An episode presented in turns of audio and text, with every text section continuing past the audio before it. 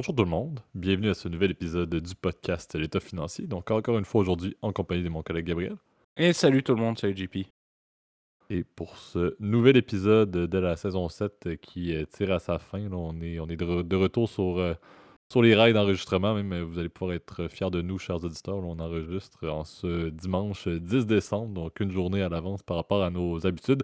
Est-ce qu'on enregistre d'avance parce qu'on est bien occupé les soirées de cette semaine, donc ça nous aurait encore amené à faire un podcast un peu tardif? Absolument, mais soyons fiers, nous sommes, extrêmement d'avance. Euh, deux sujets assez intéressants, très d'actualité, proposés par Gab, je dois d'ailleurs le mentionner. On salue euh, tout le monde dans les commentaires. Gab qui est présent malgré euh, sa participation à un événement caritatif significatif, mais qui n'est pas du genre encant silencieux, qui est plus descendons une pente de ski pendant plusieurs heures. donc on, salue Gab qui, qui survit présentement sur sa chaise sur, sur l'écran pendant que je le regarde. Euh, mais vous allez voir le sujet assez intéressant pour, euh, pour nous amener vers, vers le dernier, droit de la saison 7, justement. Euh, donc, deux places au débat, formellement parlant, aujourd'hui. Je vais te laisser, Gab, faire le, disclaimer de début d'épisode qui va surtout tourner sur le volet opinion et respect dans les commentaires et dans les, dans les partages et dans les opinions que, les auditeurs vont pouvoir faire. Ouais, puisque comme tu l'as dit, effectivement, ça va être un place au débat. Bon, le warning, vous le savez, habituel, c'est qu'évidemment, tout ce qu'on parle, il ne s'agit que de notre opinion personnelle. Ce n'est pas une recommandation à agir. Euh, vous pouvez faire euh, un placement, par exemple, en ce sens.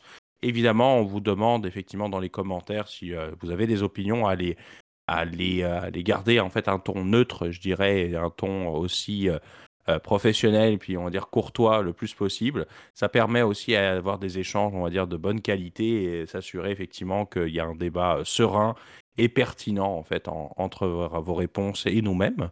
Euh, mais n'hésitez pas effectivement à partager euh, vos opinions, puisqu'effectivement, ça est deux thèmes d'actualité relativement euh, qui risquent d'être intéressants, puis qui touchent, je pense, pas mal tout le monde. Donc, je pense que ça va être intéressant justement de pouvoir en, discuter.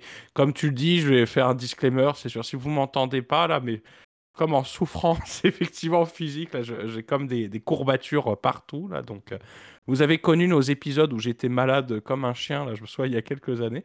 Là, mmh. tout va bien, rassurez-vous, mais c'est juste que c'est extrêmement douloureux, donc j'essaye de pas. JP me voit là, je, garde le, buste bien droit là, mais euh, je vais essayer de, me concentrer et faire en sorte effectivement que l'épisode soit le plus pertinent euh, possible pour, euh, pour ce soir.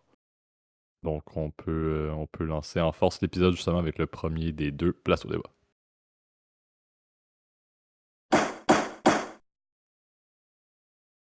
Parfait. Donc, donc sujet, on le disait, qui est d'actualité, qui n'est pas d'ailleurs terminé. officiellement, je pense que ça termine ce mardi qui, qui s'en vient. On veut parler, faire un petit topo sur la, sur la COP28. Euh, on en avait parlé avant qu'elle ait lieu, lorsqu'elle avait été annoncée, entre autres, et, et tout le, les, je veux dire, scandale d'avance. Je ne peux pas non plus me mouiller nécessairement parce que les résultats sont pas encore conclus. Puis lorsqu'on en avait parlé, c'était beaucoup axé sur des hypothèses, vu que ça n'avait pas encore eu lieu.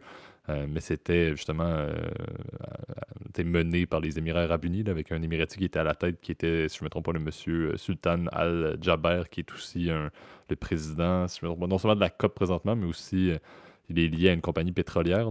Euh, donc, ça a amené un petit peu des doutes sur la, pertinence euh, d'avoir quelqu'un de cette, de cette trempe-là qui, euh, qui, en fait, il était, c'est la compagnie ADNOC, si je ne me trompe pas, qui, qui est à la tête ou qui est patron de cette compagnie pétrolière-là.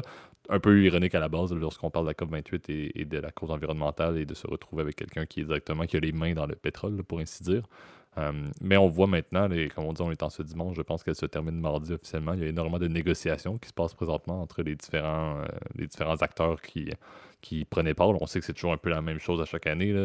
non seulement pendant la durée, oui, il y, a des, il y, a des, rencontres, il y a des meetings. Je sais que Gab, tu pourras donner ton opinion, c'est un place au débat également, donc on, ne se gênera pas.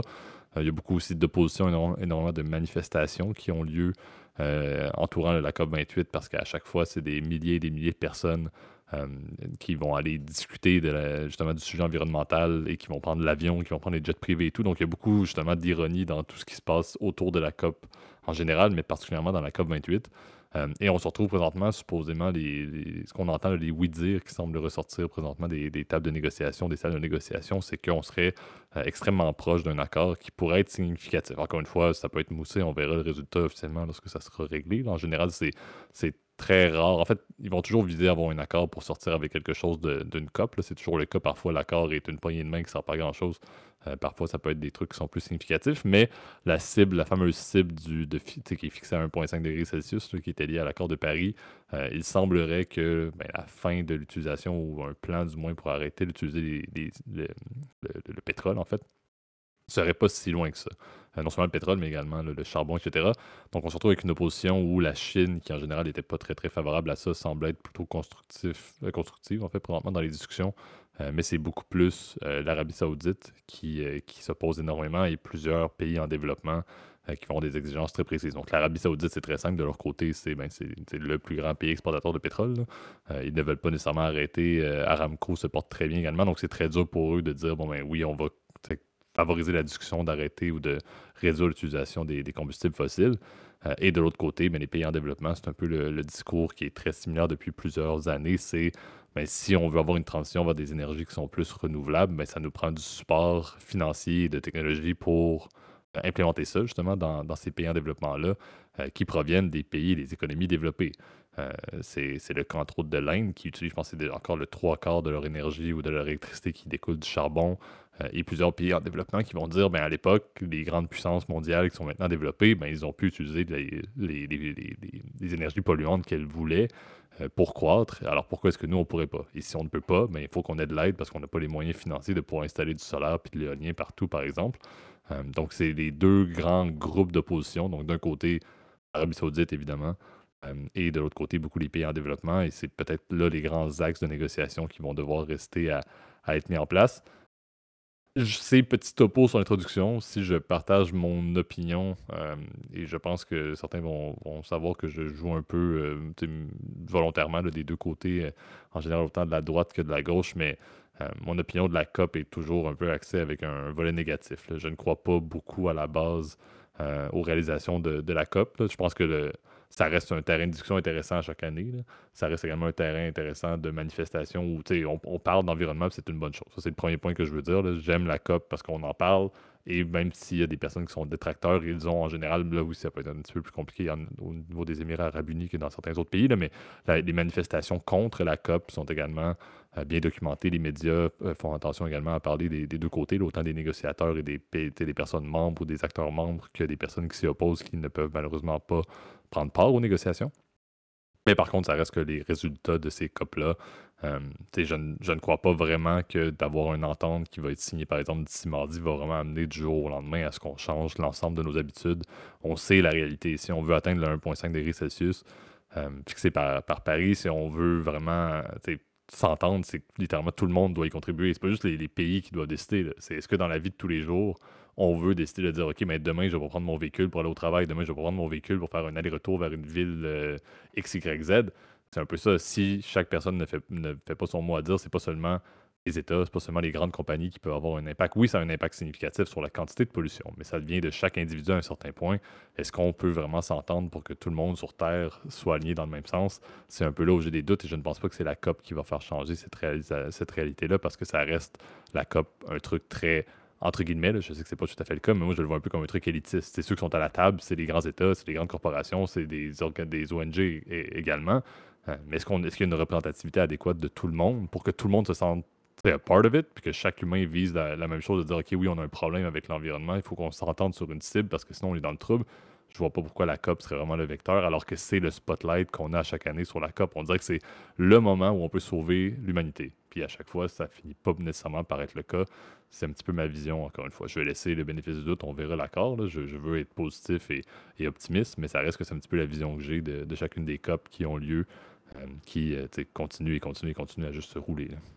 Non, et puis c'est, euh, je partage effectivement ce que tu viens de dire, JP. Je rapporterai quand même une petite nuance, et, que, et d'ailleurs ça surprendra peut-être certains. je pense que ça vaut le coup d'au moins de dire on a essayé, si tu veux. Je pense que c'est un peu l'objectif, effectivement, de ce genre de conférence. C'est au moins de poser un cadre, effectivement, standardisé, on va dire, de réflexion entre États, euh, justement sur ce genre d'enjeux euh, climatiques, comme tu l'as dit, bah, les fameux objectifs 2035, 2050, etc. 2000, là, normalement, l'idée en fait, du processus, en fait, va être de d'amener encore une fois une révision de l'accord de la COP 21, les fameux accords de Paris, et de soumettre d'ici 2025, donc disons l'année prochaine, hein, si on si on ignore le mois de décembre qui est en cours, et eh ben en fait d'un budget carbone, donc de nouvelles cibles effectivement carbone dans lequel les États s'engagent à respecter. Et le problème principal, tu l'as dit, de tous ces, euh, malheureusement, de toutes ces conférences-là, c'est que tu as des engagements, mais ces engagements-là ne sont pas euh, encadrés dans la loi. D'ailleurs, il n'y a pas d'autorité à proprement parler qui va aller contrôler réellement euh, l'impact effectivement qu'un État a sur sa politique climatique. C'est le, droit de regard de chaque État de faire ce qu'il veut effectivement avec son climat.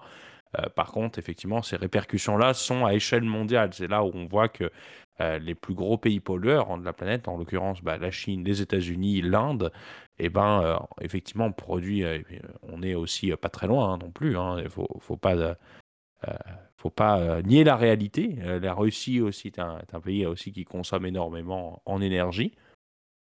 Et eh ben, malheureusement, on a un impact sur l'ensemble des pays du monde, notamment des pays qui, pour le coup, sont un peu en marge de la mondialisation, là, mais on le voit par exemple dans les îles du Pacifique. Je sais pas si tu avais vu ça il y a quelques années où tu avais le, speech, donc le, pardon, le, le discours d'un des premiers ministres, je crois c'était du Vanuatu, où il l'avait fait dans l'eau, tu vois, pour, pour dire en fait, ça se trouve, dans quelques années, on n'aura plus de pays tout simplement parce qu'on sera sous l'eau en fait. Donc, euh, c'est euh, c'est ça qui est assez effrayant effectivement dans, dans ce genre de, de scénario. Et bon, l'idée de dire, voilà, au moins on a essayé.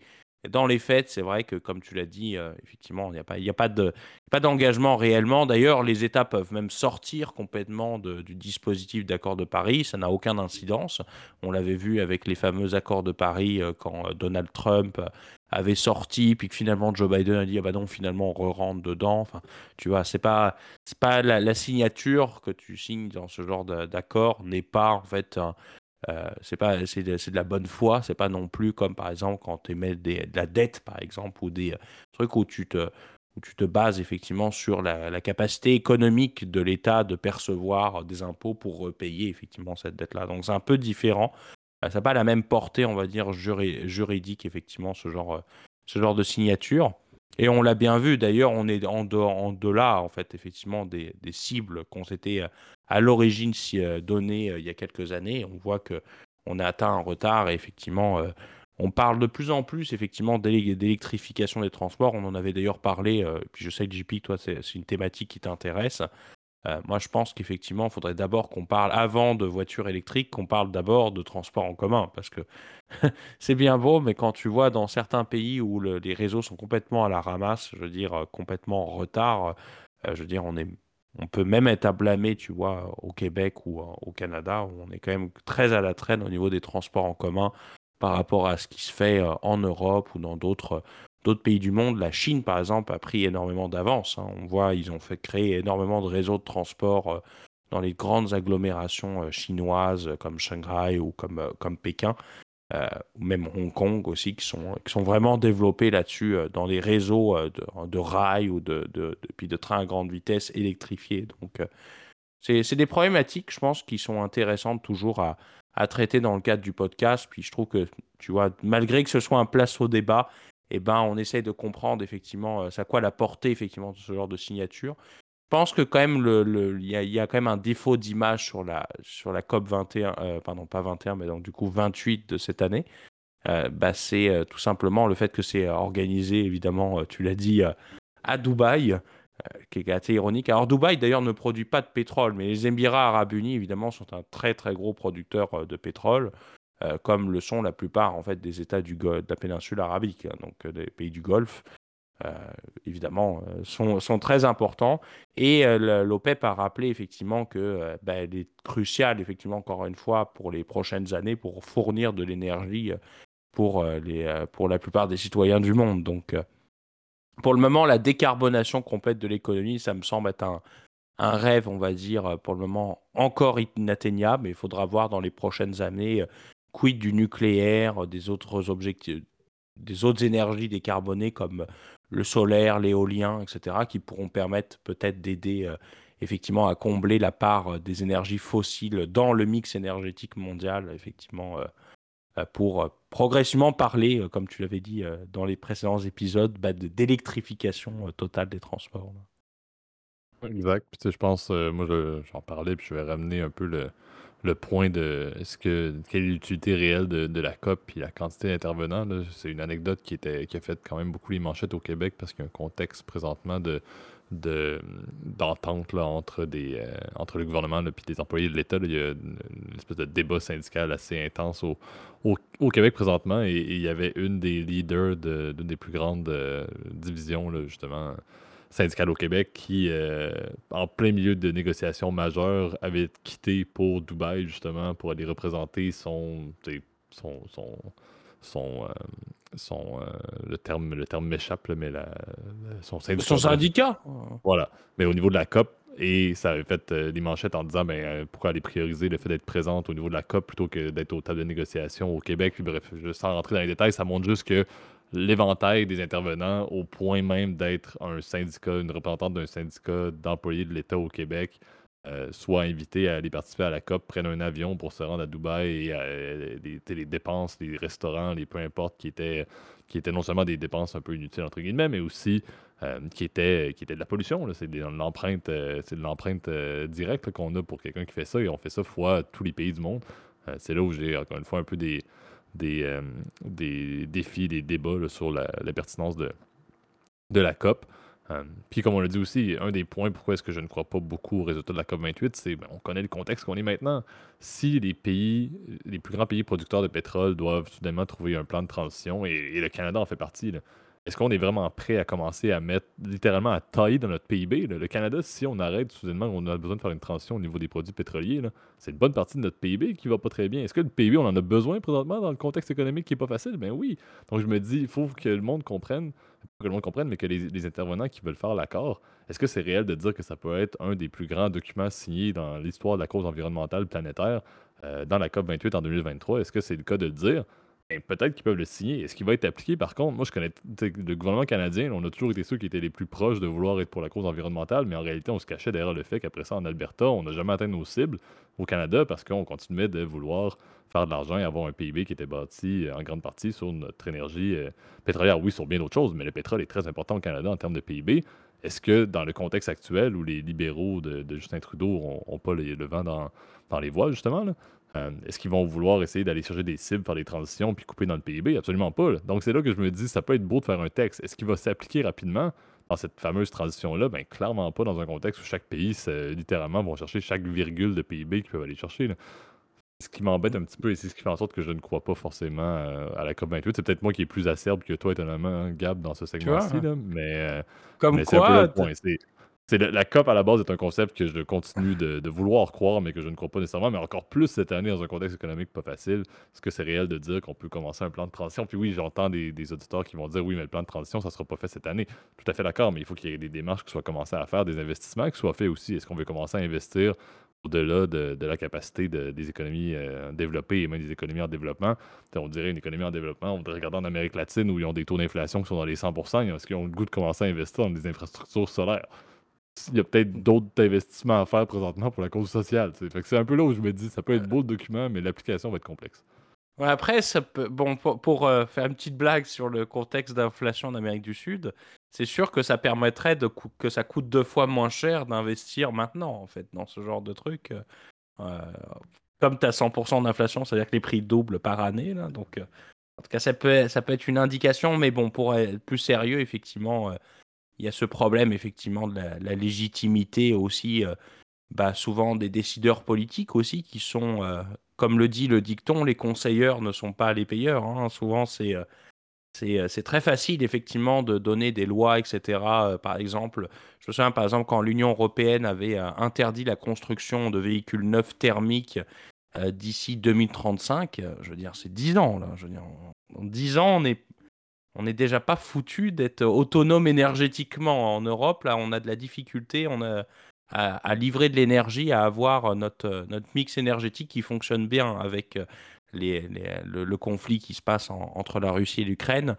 Euh, ça demeure un enjeu euh, crucial et on nous parle effectivement, tout le monde devrait avoir des voitures électriques, il n'y a pas de borne. je sais que par exemple, quand tu habites en appartement, je veux dire, c'est impensable d'avoir un véhicule électrique parce que souvent, bah, tu n'as pas de parking souterrain où tu peux mettre effectivement ta, ta, borne ta, ta, recharge pardon, de, de véhicule. Donc, pour le moment, c'est très illusoire, tu vois. Donc, euh, je trouve ça très ironique souvent, euh, justement, des, décideurs politiques de dire bah non, on veut pas, on veut sanctionner, etc. Alors que finalement, bah, ceux qui sont en fait les premières victimes, en fait, souvent des, mesures, on va dire, euh, d'austérité, on va dire, climatique, et eh ben, c'est souvent les, les, populations les plus précaires, en fait. Hein. Souvent, c'est la personne qui va se déplacer avec sa vieille voiture, qui n'a pas les sous de la remplacer, euh, qui n'a pas les sous, effectivement, d'aller, par exemple, vers un, un, moteur, par exemple, hybride, qui, euh, on le sait, coûte euh, très cher.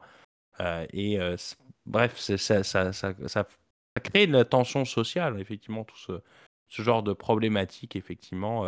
le conflit, par exemple, des Gilets jaunes, comme on avait eu en France il y a quelques années, bah, c'est très en lien, effectivement, avec cette déconnexion parfois qu'ont les, les décideurs politiques qui, on l'a vu dans ces, dans ces conférences-là, signent des beaux papiers, etc. Mais dans les faits, eh ben, ceux qui subissent les conséquences de tout ça, bah, souvent, c'est le consommateur lambda, effectivement, qui se retrouve à, à, parfois subir les conséquences de quelque chose qui ne le concerne pas. Alors que, comme on l'a dit, bah, les plus gros producteurs de carbone, c'est surtout les États-Unis, la Chine, la Russie et l'Inde, tu vois, qui doivent effectivement faire vraiment des efforts pour déjà avoir des politiques, effectivement, de, contrôle de la qualité de leur air, etc.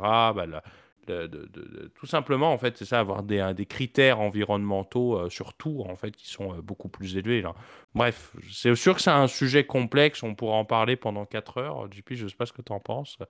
Euh, et en tout cas, je trouvais ça intéressant d'en parler, puis c'est pour ça que j'avais proposé l'idée de parler, faire une petite update de la COP 26 à Dubaï.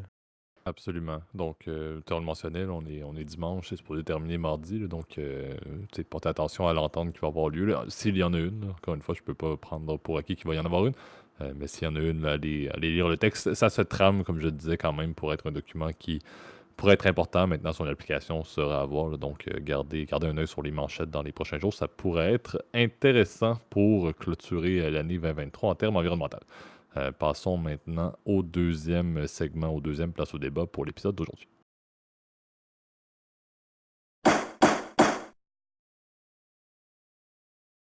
Parfait. Euh, donc, on va, euh, on va parler d'un autre sujet extrêmement d'actualité. On va faire peut-être un 3 heures. Le segment va durer 3 heures. C'est le plus long segment ever. On va parler de baseball. Donc, pour nos auditeurs français, préparez-vous. et en Europe, vous n'êtes pas prêts, ça va être beau. Euh, mais on veut parler plus spécifiquement des. Euh, le, topo, c'est le salaire des, des sportifs. Euh, on veut surtout parler de ce qui s'est produit cette semaine. il y a eu une annonce assez significative. Je suis d'ailleurs grand fan de sport, tout sport confondu. Shohei Otani, le joueur japonais de, baseball, est un joueur que j'admire beaucoup. Particulièrement, je joue moi-même au baseball en partie et mon gilet a le numéro 17 en l'honneur de Otani. donc, c'est un, un, joueur significatif pour moi et pour des millions de personnes et pour des millions de dollars dans son compte bancaire parce qu'il a signé euh, pour 10 euh, ans et 700 millions euh, de dollars auprès de l'équipe de baseball que tout le monde connaît très bien. En général, lorsque vous écoutez du baseball ou pas du tout, vous connaissez en général les Yankees de New York et les Dodgers de Los Angeles. Il a signé pour les, Dodgers justement ce contrat-là qui lui garantit le 70 millions de dollars par année, ce qui se veut être le plus gros contrat signé dans l'histoire du sport, tout sport confondu, dans l'histoire de la Terre, littéralement. Euh, Otani est un joueur particulier, je dois le soulever à la base avant qu'on entende le, sujet un petit peu plus. Otani est un, joueur qui, au baseball, joue euh, deux positions. Donc, il peut être lanceur, ce qui est en général les, positions les plus payées dans le sport.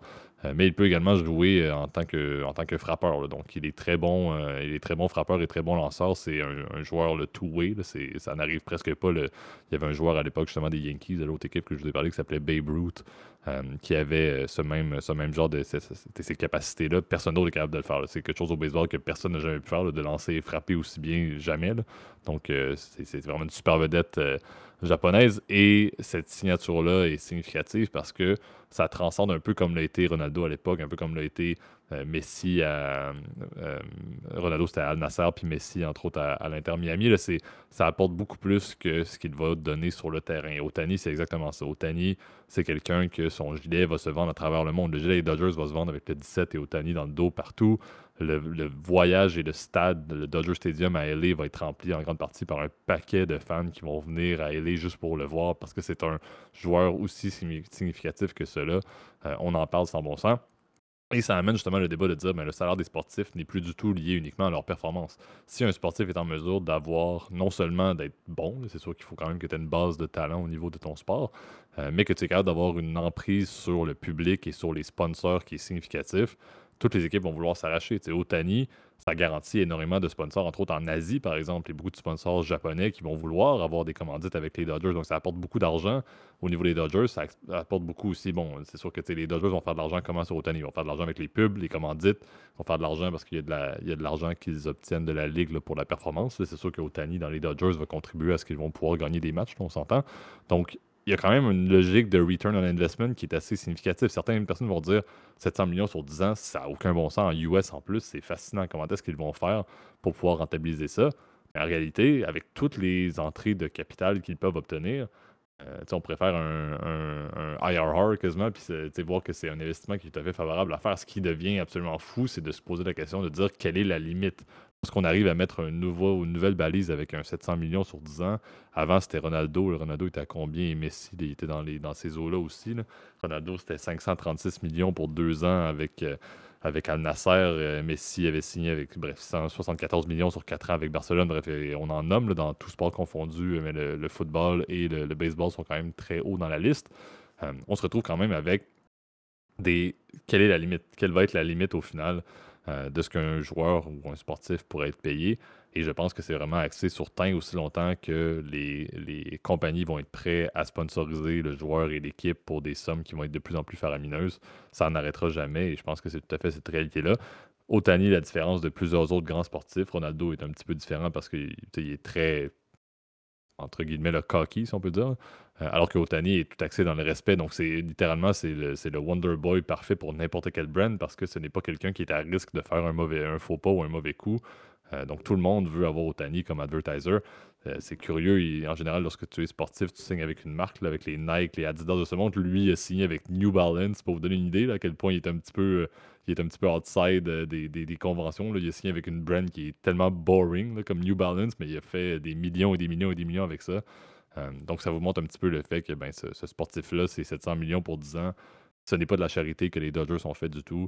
Les Dodgers vont gagner beaucoup, beaucoup, beaucoup, beaucoup plus à avoir Otani dans leur maillot pour les 10 prochaines années, ça c'est certain. Euh, maintenant, c'est ce qui est fascinant, c'est de voir what's next. Qu'est-ce qui va se produire? Je pense que dans le baseball, c'est pas mal le summum. Personne d'autre ne peut exiger d'être payé plus qu'Otani parce que personne d'autre n'est capable de faire ce qu'il fait. Donc, personne d'autre ne peut dire je veux être payé autant que lui. À mon avis, le baseball, c'est sa nouvelle balise. Tant aussi longtemps qu'un joueur ne va pas être capable de faire ça, ça n'arrivera pas. Donc ça, c'est le premier point. Par contre, qu'est-ce que ça va amener dans les autres sports? Quels vont être les effets sur les autres sports? La contamination, si on peut dire, de, ce genre de contrat-là, euh, c'est ce qui va être intéressant. Il y a beaucoup d'excellents et de grands talents dans le, football américain, le football soccer, entre guillemets. Euh, je pense que c'est là qu'il va être intéressant de voir quelle va être la, suite pour les, les Mbappé de ce monde et compagnie s'ils décident d'arrêter de, pleurer à chaque été.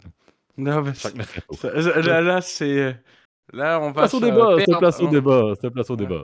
On a déjà perdu les gens qui sont fans de New Balance. c'est, euh, on a perdu les fans de Mbappé et du PSG. Là, franchement, euh, honnêtement, si vous devez lancer les, les fusées cartouches d'encre, vous savez à qui envoyer effectivement euh, ces dernières. Mais euh, faut ouais, c'est dimanche, j'ai mes opinions. Hein. Je pense que le lundi, je suis plus doux, mais les, dimanches, on dirait que j'ai. Ouais. C'est ça, d'habitude, t'es doux comme un agneau sur les places au débat. Et là, euh, je dois t'avouer, là, t'es incisif comme un couteau. Là, mais bon, mmh je suis d'accord.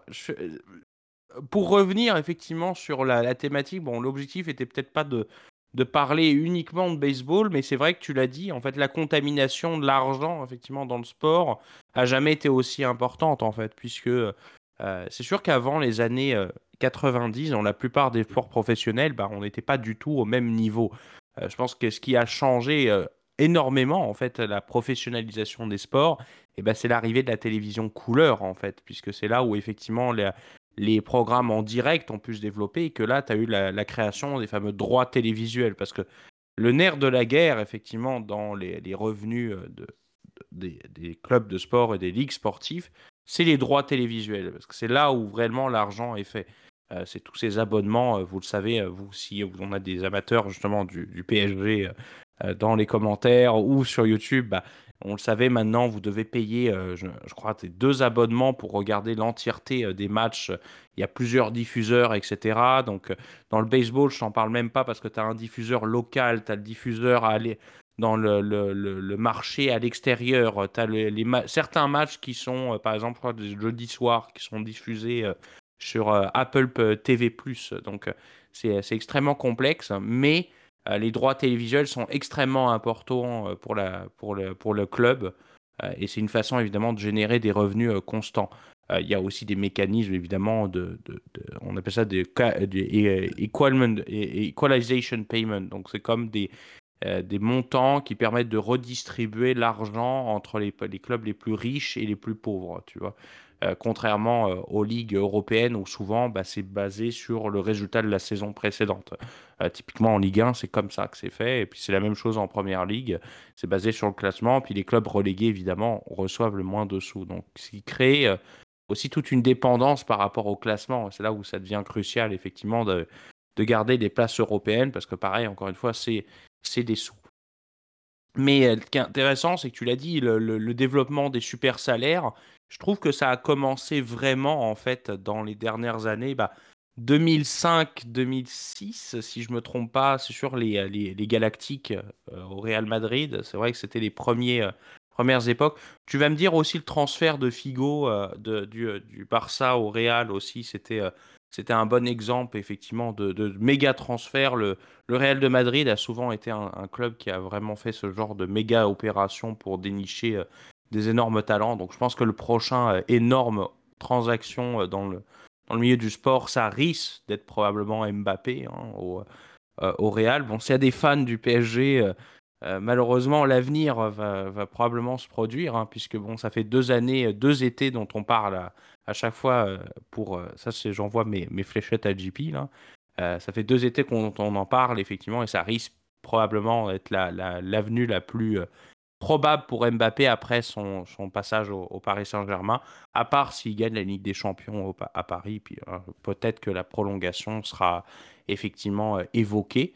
Euh, mais l'idée, c'est ça, c'est qu'il y a eu, il y a eu des, l'argent aussi, par exemple, des, du Qatar, l'argent des, aussi des, des, des, pays du Golfe aussi a énormément contribué aussi à augmenter les valorisations. L'idée est qu'aujourd'hui, en fait, la plupart des équipes de sport sont vus comme un peu comme de, de, l'art, tu vois. C'est vu comme des actifs qui ont une valeur intangible, euh, qui génèrent pas de flux monétaire, parce que souvent les clubs de, surtout les clubs par exemple dans, le, dans la péninsule arabique, bah, ça fait pas d'argent, ça génère pas de profit, tu vois, à, proprement parler. Ou ça venait, on parlait d'EBITDA dans, dans nos épisodes précédents, bah, ça génère pas d'EBITDA, hein, fondamentalement une équipe de foot. Euh, oui, tu as effectivement des opérations dans lesquelles tu vas aller chercher des ventes de maillots, comme tu l'as dit. Euh, donc euh, les fameux numéros 17 Otani, peut-être qu'ils vont se vendre chez les Dodgers, mais dans le fond, quand tu payes ce genre de superstructure, tu payes surtout du pouvoir marketing, tu vois. Tu te payes en fait une histoire, l'intégration à une histoire, l'histoire d'un club qui est important. Il y a des clubs qui sont évidemment légendaires et qui, ont marqué l'histoire de leur sport. Bon, tu as, parlé des, Yankees, par exemple les Yankees de New York, les Dodgers de Los Angeles en sont une, qui, qui était d'ailleurs avant à New York, c'était les Dodgers de New York. Euh, T'en as d'autres, mais bon, évidemment dans le foot européen, le Real, le Barça, euh, Manchester United, Liverpool, etc., Chelsea, etc. Euh, je ne mettrai pas le PSG dans l'histoire, ça, ça, tu vois, il faut rester neutre, mais c'est assez euh, tu veux acheter cette histoire-là, en fait, tu veux acheter ces, fans, cette vision, euh, ce, positionnement médiatique, en fait. Et euh, j'aimais bien d'ailleurs ça, cette phrase de, Romain Molina, c'est inversement. La, la, profitabilité, en fait, dans le sport, c'est inversement proportionnel euh, au pouvoir médiatique que ça génère. Souvent, les clubs les plus rentables ne sont pas forcément les mieux classés. C'est souvent des petits clubs, on va dire, qui sont intelligents dans le recrutement mais ils n'ont pas une aura en fait euh, que génèrent euh, les plus grands clubs qui dépensent des fortunes importantes pour aller recruter des joueurs. Euh, la deuxième question, déjà peut-être que je pourrais te poser la question, c'est est-ce que c'est c'est juste ces salaires qui sont mirobolants c'est un débat que j'ai eu d'ailleurs, et je, serais curieux d'avoir ton opinion là-dessus. J'ai eu ça avec mon père. Et étonnamment, tu vois, mes, positions sont assez ambivalentes. Alors, j'étais curieux de savoir c'était quoi ton avis là-dessus, JP. Ben, je veux dire, est-ce que c'est juste. Moi, je vois un peu la position de les joueurs contre les propriétaires. Est-ce que c'est juste? Ben, c'est juste que les joueurs obtiennent quand même une bonne part, sachant que les propriétaires s'en mettent plein les poches. Donc, ma vision, c'est est-ce que c'est juste de la vision sportive versus le commun des mortels? Non, c'est absolument fou de dire que euh, Otani va faire 770 millions par année. Euh, alors que le commun des mortels, on est très loin du compte. Donc, c'est sûr que pour, ce qu'il fait, et c'est un sportif, puis c'est tout à fait louable, c'est de l'entraînement, etc., c'est légitime. Je pense que ça dépend de la, perspective. Commun des mortels versus sportif, ça ne fait aucun sens. C'est un peu, un peu triste. Cet argent-là pourrait avoir une énorme différence dans les, dans les mains de, de bien d'autres personnes que de Otani, qui est déjà très bien dans la vie avant même ce contrat-là. On s'entend, il manque de rien présentement avec sa maison à Malibu, on s'entend. Euh, de l'autre côté, par contre, comme on dit, quand on oppose les propriétaires versus les joueurs, si c'est pas les joueurs qui l'obtiennent, ben c'est des, quelques, le 1% qui continuent de, s'enrichir. Donc c'est un peu là où ma vision à moi, c'est, je le vois plus côté corpo. C'est un, un, employé versus son patron. Puis je veux dire, si euh, l'employé apporte énormément de valeur à la compagnie puis au patron, mais ben, c'est normal que ce soit le patron qui s'en mette plein les mmh. poches. D'accord. C'est un peu là. Et encore une fois, la majorité des ligues sportives, ben, ils ont un peu une logique syndicale. Il y a une association des joueurs et tout qui font en sorte que c'est négocié, c'est légitime et les conditions sont tellement changeantes dans le monde du sport avec les, le streaming, avec il y a tellement d'évolutions là-dedans qu'au moins les balises sont mises. Oui, c'est absolument fou et c'est sûr qu'à un certain point, ça est, fascinant de dire que pour la même chose, pour la même chose que Babe Ruth faisait dans les années 1900, ben, Otani se fait payer Babe Ruth, il n'a jamais vu 70 millions dans sa vie. Là, il, faisait, il a fait 70 000, mettons, dans sa, je dis n'importe quoi, là, mais c'est juste fou de dire. Après, il y avait l'inflation aussi. Il y avait l'inflation, mais c'est vrai que. Je suis 100%, 100 d'accord. Mais ça reste que ce qui se passait sur le terrain, c'était le même terrain, c'était la même affaire, puis c'était pas tout à fait différent de ce qui se passe d'une fois à l'autre. Oui, il y a eu l'avancement dans les technologies, il y a eu l'inflation, le contexte économique. Oui, il y a des balises qui font en sorte qu'on est loin du 70 000 versus 70 millions, mais il y a quand même un petit peu d'effet exponentiel. Mais ma vision, c'est c'est légitime. C'est ça, et puis c'est surtout qu'effectivement, entre-temps, la, rentabilité a quand même augmenté. Alors, j'ai peut-être pas été très clair d'ailleurs dans mon propos d'avant. C'est sûr que c'est plus les ligues américaines génèrent souvent beaucoup plus de profits. Pour vous donner un état, un, état de la chose, la NFL génère plus que la, je crois que les cinq plus grands championnats européens combinés, pour te dire. Donc en termes de droits, euh, donc la NFL, c'est la, ligue de football euh, euh, nationale de football américain. Hein, Rien qu'aux États-Unis, ils font plus que l'Europe entière, pour te dire, un continent versus un pays. Parce que tout, effectivement, euh, la, monétisation effectivement du sport a été euh, euh, bien meilleure, je pense, qu'au niveau des, sports, on va dire, américains. Il y a la logique commerciale est aussi beaucoup plus importante. Vous avez peut-être probablement entendu parler de la, la grande messe du Super Bowl chaque année, donc le fameux spectacle de la mi-temps. Tout ça fait partie effectivement de l'entertainment à l'américaine en essayant effectivement de vendre des places horriblement chères pour aller voir du, euh, le football américain. Mais c'est un peu la même chose dans les autres sports, euh, les autres ligues, de, en tout cas les, autres ligues américaines de, sport.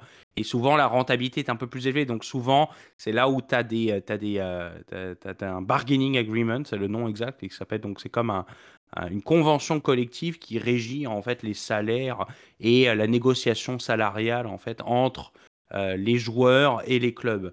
Euh, donc euh, c'est très complexe, effectivement, le mécanisme, je n'irai pas non plus dans les détails, ça dépend de chaque ligue, etc.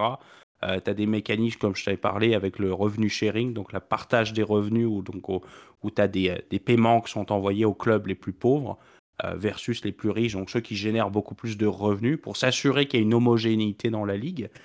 mais c'est vrai que quand même les clubs avec un, un aura médiatique beaucoup plus importante sont capables d'aller chercher euh, c'est ça, des grands joueurs de classe mondiale. Moi, je pense que c'est faire parce que quand même la carrière d'un joueur, surtout celle d'un lanceur dans le cas d'Otani, est beaucoup plus réduite. Hein. Souvent, euh, les, euh, les, lanceurs comme Otani souvent se blessent l'épaule, etc.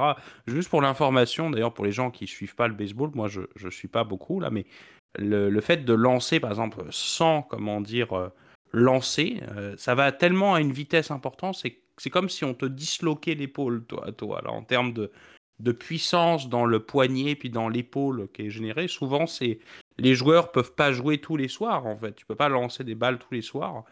tu peux lancer, comme je te l'ai dit, à peu près une centaine avant d'aller te reposer pendant plusieurs jours et tu mets plus d'effort effectivement sur ton bras parce que ça peut te blesser. Otani a cette force qui peut jouer dans le même match, dans certains matchs hein, seulement, parce que rappelons qu'une un match de saison, en tout cas dans la, dans, la ligue de baseball, c'est 162 matchs. Donc je vous assure qu'il va pas faire lancer 162 matchs, il va en lancer une vingtaine à peu près à tout péter. Et puis il y a d'autres lanceurs remplaçants qui sont là. Et tu as des lanceurs spécialisés effectivement dans, dans les autres rondes. Donc par exemple de la sixième à la neuvième, euh, manche, bah, c'est là où des fois tu as des lanceurs remplaçants qui, qui s'occupent effectivement de remplacer le lanceur partant. Euh, c'est très complexe, mais par contre, Otani est capable de jouer, par exemple, quasiment tous les soirs à la batte. Donc, c'est sûr que c'est un joueur euh, crucial. Donc, si on ramène par contre par saison, puis par euh, aussi par euh, partie jouée, bah, finalement, c'est quand même moins qu'effectivement les joueurs de football, et encore plus les joueurs de football américain, qui pour le coup font à peu près, je crois, c'est 17 matchs à peu près par année dans la saison régulière de la NFL, où ils, ils jouent réellement. Euh, voire moins si tu fais pas le Super Bowl et les playoffs. Là. Donc, euh, euh, évidemment c'est plus physique aussi. Donc, je pense pas que tu puisses faire 60 matchs de football américain par année parce que je pense que tu risques de pas très bien finir là. Mais c'est l'idée pour dire que tout est relatif. Effectivement, c'est relatif. à, la, à, la, rigueur physique évidemment sur le corps, sur la longévité de la carrière, etc. Moi personnellement, si je devais choisir un sport uniquement sur le, sur la paye, ce serait probablement le golf, parce que c'est vrai que c'est là où euh, les sous sont, sont là. Euh, honnêtement, c'est pas un problème. Si vous cherchez une, une retraite dorée et que vous avez du talent, parce que probablement pour être champion, euh, il en faut quand même, et eh ben, je pense que j'irais probablement sur du golf ou du polo. ça, peut être, ça pourrait être pas mal. Effectivement, je pense que je pense que ça, clôture, euh, ça clôture bien. Il y a le basket également, qu'il ne faut pas oublier. Euh, c'est vrai, c'est vrai. Excellente, euh, une excellente carrière. Il a fait bien de l'argent aussi dans un sport qui, bon, oui, tu as 82 matchs, mais c'est, c'est pas, c'est pas aussi physique. mais bref, oui, effectivement, le sport, est, le sport est appelé à continuer à payer ses talents et ses vedettes de plus en plus. On verra où est-ce que c'est que la limite, mais c'est quand même une balise assez significative que, que Otani et son contrat auprès des Dodgers ont, euh, relevé. Donc, c'est ce qui met un terme à l'épisode d'aujourd'hui. Merci, Gab, comme toujours, pour ta contribution à l'épisode. Et merci d'ailleurs pour la proposition des deux sujets également, comme je le mentionnais au début du podcast. Euh, merci tout le monde pour votre écoute. Comme à l'habitude, vous pouvez nous retrouver sur notre plateforme clé pour les partages de commentaires, euh, d'opinions, d'idées de sujets sur une base publique qui est YouTube. N'hésitez pas à aller mettre justement ces, ces, ces opinions-là, ces commentaires-là dans la zone commentaires. Sinon, dans la zone de description, Gab met l'adresse courriel à laquelle vous pouvez faire le même genre de, partage, mais de manière plus privée. Euh, si vous appréciez le contenu, allez mettre un like, abonnez-vous à la chaîne et mettez la cloche pour les notifications. Et pour la majorité d'entre vous, vous nous écoutez sur les plateformes de podcast, les plateformes audio. Euh, donc, vous pouvez nous retrouver sur Apple Podcasts, Spotify, Overcast, Deezer, etc. Euh, donc, n'hésitez pas aussi à vous abonner à la chaîne et à mettre des likes si vous avez apprécié euh, le contenu. Et comme toujours, en cette fin, presque fin de saison 7, si vous avez des proches, des amis, des collègues qui s'intéressent à du contenu comme celui que l'on publie depuis, depuis plus de, trois ans, n'hésitez pas à, leur partager. C'est toujours beau de voir le bouche-à-oreille qui fait croître cette magnifique communauté. Donc, je vous dis et je te dis, Gab, à la semaine prochaine. À la semaine prochaine. Salut tout le monde.